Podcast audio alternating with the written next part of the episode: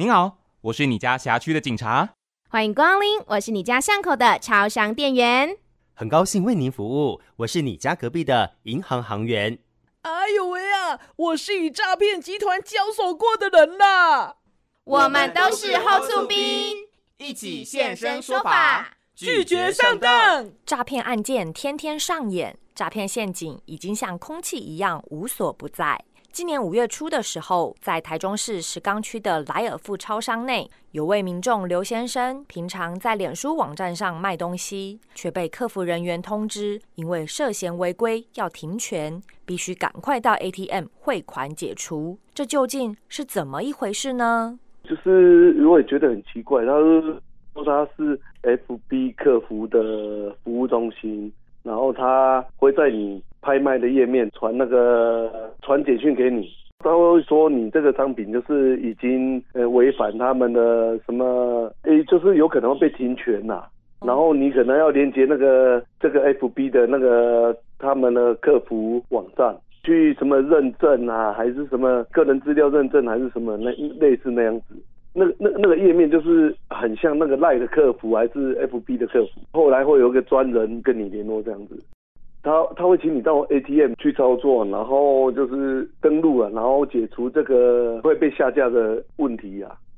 刚开始叫他是类似什么账号跟密码而已嘛，会输入什么代号。他一开始说，诶，账号的话用你身份证，除了英文字母后后期码嘛，然后金额的部分，诶，一开始输入三到四位而已。后来是输入到也是金额的部分，然后就变成五位数。我我那时候我就觉得很很奇怪，那有人这样子说啊？我我一直输入错误，然后要输入到五位数字，我就立马把电话挂掉了，跟赖都不接。我我有跟他讲说，我去临柜办理就好了。他们就说啊，这现现在很急啊，怎么样？我就觉得他一定是诈骗的。除了刘先生在千钧一发之际清醒过来，在一旁听见刘先生与诈骗集团假扮的客服人员讲电话的超商店员王小姐，也机警的发现了异状。当下是他来我们家，他走到 ATM 那里，因为我们家很多人都会来领钱。一开始我就没有去理他，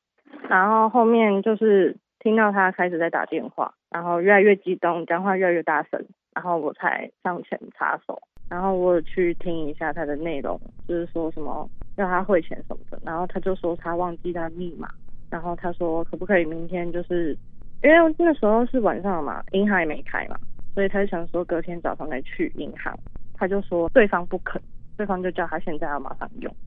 我一开始先就直接报警，我就说我们店里好像有人被诈骗，然后警察就说那可以请那位民众接电话吗？那个民众就跟警察讲了大概，然后后面警察就到场了。及时赶到现场救下民众血汗钱的，就是台中市政府警察局东市分局土牛派出所的黄汉胜所长。他也提醒，面对来路不明的讯息与电话时，应该要如何防范与查证。对，像如果接获一些通知啊，或者是简讯哦，第一就是要先冷静，千万不要听从。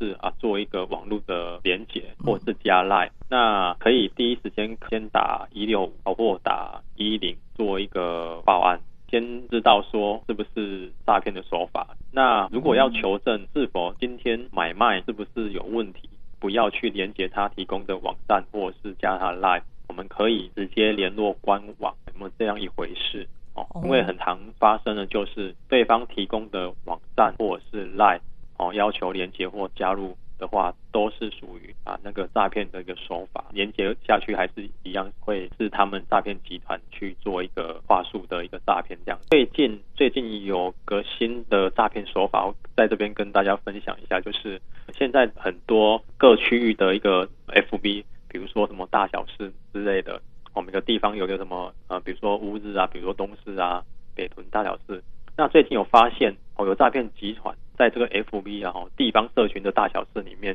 去 po 说要图书馆要应征图书馆的一个人员啊，那这个我们有发现这个是诈骗的，因为有图书馆的人员有跟我们讲说，他们其实没有做应征这个动作，嗯，所以这个是我们最近有发现新的一个诈骗手法。其实诈骗集团就是会潜藏在这些社群媒体，然后发布一些假消息，民众。去应征或做连结。那最主要就是要提醒民众，不管怎么创新，一定要第一一定要求证。哦，比如说刚刚讲的图书馆要有要应征，那我们是不是要打电话去那个图书馆去应征，而不是以字面上那些要求加入里面内容的 LINE 啊，或是联络电话去应征？哦，这样是很常会被诈骗集团给骗这样子。内政部警政署关心您。